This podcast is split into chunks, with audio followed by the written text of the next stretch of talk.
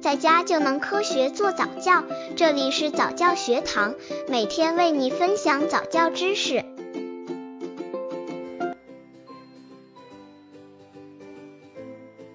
宝宝跟同龄伙伴玩老被欺负怎么办？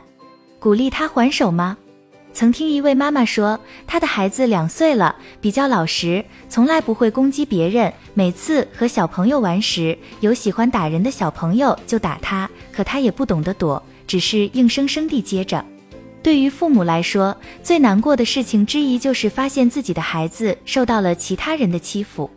这位妈妈的困惑，相信很多家长都有：当宝宝被人欺负时，该鼓励宝宝还手吗？宝宝跟同龄伙伴玩老被欺负怎么办？鼓励他还手吗？刚接触早教的父母可能缺乏这方面知识，可以到公众号早教学堂获取在家早教课程，让宝宝在家就能科学做早教。宝宝们之间的打斗和成人之间的打斗是有本质区别的，宝宝之间的打斗更多的带有游戏的成分，就是在打斗的过程中，他们慢慢学会了该如何与周围的小朋友交往。对宝贝来说，他们也还没有建立起吃亏不吃亏的概念，所以他们刚刚打过了，眼泪一抹，又可以搂抱在一起，亲密无间。他们之间的打斗其实跟自然界其他小动物，比如小老虎、小狮子之间的打斗是有相通之处的。只要保证宝宝的安全，没有必要把宝宝们之间的打斗看得过于严重。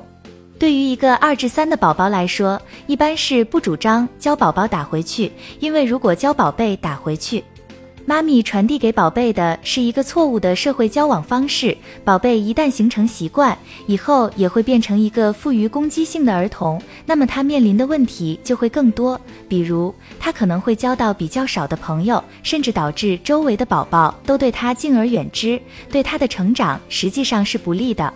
另外，不教宝宝打回去，也并不是鼓励他成为一个软弱的人。软弱与强硬与否，并不由拳头的冲击力来决定。况且，将来他长大后，真正需要打回去的时候并不多，更多的是用他的脑子去思考，去想办法化解矛盾、解决问题。给父母的贴心建议：一对打人小朋友提出告诫。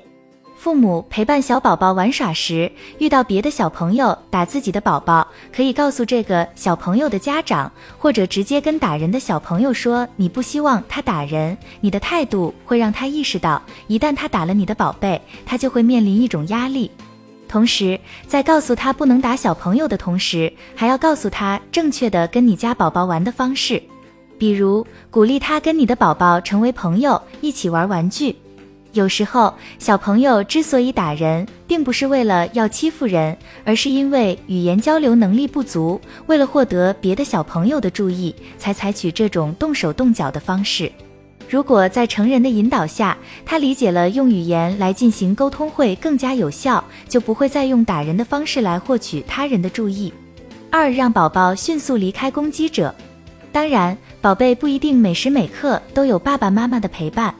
随着宝贝年龄逐渐增长，独自外出玩耍游戏的时候也越来越多。